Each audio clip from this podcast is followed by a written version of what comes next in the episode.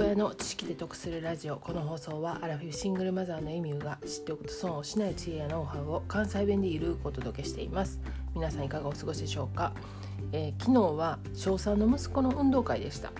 で長女が18歳なので小学校の運動会をトータル10年近く見てきてるんですけれども10年前と比べて変化したことについてまた運動会ハックや気づいたことをお話ししてみたいと思います。一番大きい変化はねやっぱりコロナによって運動会が縮小したことだと思うんですよね。で多分全国的に同じ状態だと思うんですけれども日本ではだいたいまあ運動会って5月か6月もしくは10月11月ぐらいに行う学校が多いと思うんですね。で2020年はほとんどの学校が運動会を中止したかもしくは11月に行ったと思います。で大体昔から運動会って、まあ、朝から昼食挟んででまた午後から夕方近くまでっていう種目のスケジュールだったんですけれども2020年は演技プラス徒競走の種目のみで低学年中学年高学年という入れ替え制で行った学校が多いと聞きます。で去年2021年もその方法で、まあ、うちの地域では2022年今年も同じパターンだったんですね。でいろんな意見あると思うんですけれども私はね娘の時にまあ6年間その終日行われる運動会を見てきたのでこの今の方法がほんまに楽やなって思うんですよね。でなんならその残りの、まあ、小6までね息子が小6までのあと3年もうこのまんまで行ってくれへんかなと思うんですよね。でもちろんねその通常の運動会を経験したことのない保護者からしたらまあ我が子が出るね種目をもっと見てみたい騎馬戦とか、まあ、玉転がしとかそんなありますよねでそういう人もいてると思うんですけども、まあ、私はねそういうのを、まあ、娘の時に経験したからもう息子の運動会はねこの今のパターンでええわと思うんですよね。でなんせ楽なんですやっぱりねもうその入れ替え制やから、まあ、1時間もいてたらもうスッと帰ってこれるんですよね見るだけ見てね。でこれねやっぱりね年取ったっていうのも大きくてその見てるだけとはいえねあの炎天下で終日過ごすのはちょっともう今体力的にかなりきついと思うんですよね。なので私にとってはコロナの影響でねこの運動会の入れ替え制これもめちゃくちゃ大きい変化やし、まあ、もうこのまま行ってくれへんかなって心の中で思ってる変化の一つです。で運動会ハックなんですけれどもこれはね我が子を探しやすくするための方法としてハイソックスを履かす。これ10年前の娘の時もやってました。暑いから大体みんな短いソックスなんですけどもこの長いソックス履かすとねすぐ見つけられるんですよ。で派手な靴の履かすっていうのも一つの方法なんですけれども長いソックスの方が断然探しやすい。あとね女の子で長い髪の毛の子は三つ編みにしてねでその三つ編みと一緒に派手なリボンをね編み込んでる子もいてました。これもすぐに探すことができます。でちなみにねその娘の頃からそうなんですけれども子どもたちがね演技する時はもうどの辺で演技するのかとか徒競走は何番目の何列目で走るのかっていうね事前にプリプリントくれるんですよね。でそれで確認することができるんですけどもただ今回ねそのプリントをうちの息子からもらってないんですよね私。でしかもね赤組か白組かも聞いてなかったんですよ。で私も私ねそれに気づいたのが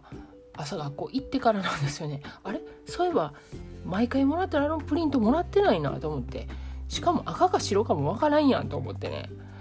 なんなんと思ったんですけどまあええわってどっかにおるやろうと思って 探してたんですけれども。でしかもねうちの息子あの長いソックスめっちゃ嫌がるんですよ。だから絶対履けへんって言うから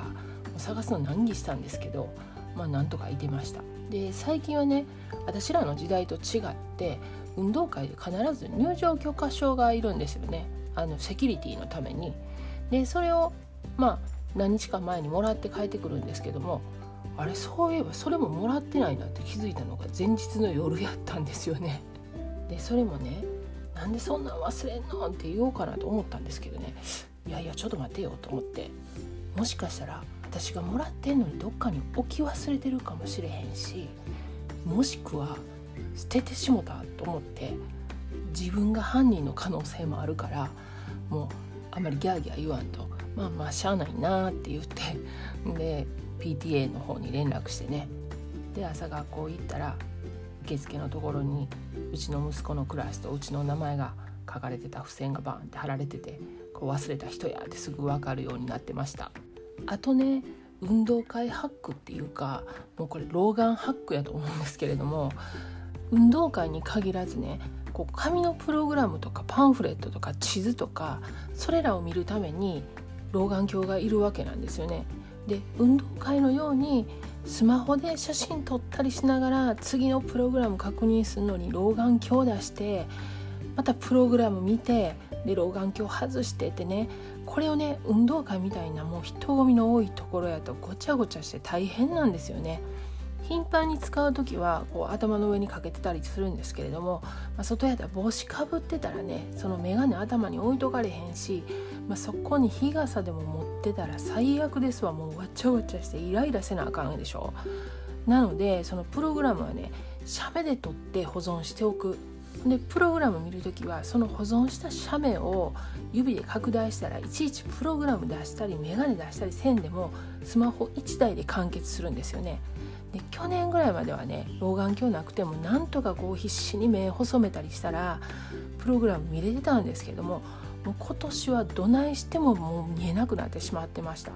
でもう45歳ぐらいからこの始まった老眼なんですけれどもここ5年ぐらいであっという間に進行してしまって老眼鏡ないとね手元のもの全く見えない状況です。でこれはね高齢出産されてる方はぶち当たる壁やと思います。その立場になってみやんとわからんなと思った一つなんですけども学校のプリントの字ってね小さいんですよね。でよくよく考えたら小学校低学年でね老眼鏡が必要な保護者って少数派なんですよ。でまさかここでマイノリティ経験するとは思わなかったんですけども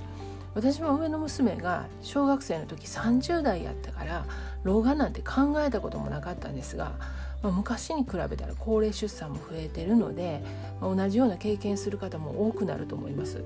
それに伴ってね学校のプリント類のフォントサイズなんかも大きくなっていくんかなってちょっと考えていました。でそんなこんなで今日は運動会ハックと老眼ハックをお届けしました。過去回279回でジェネレーションギャップも甚だしいというお話をしています。去年のちょうど運動会シーズンに子どもの演技する音楽があの私が考えてた音楽と全く違ってたっていう話なんですけれども概要欄にリンク貼っています。よかったら合わせて聞いてみてください。では最後までお聴きいただきありがとうございました。今日も笑顔で。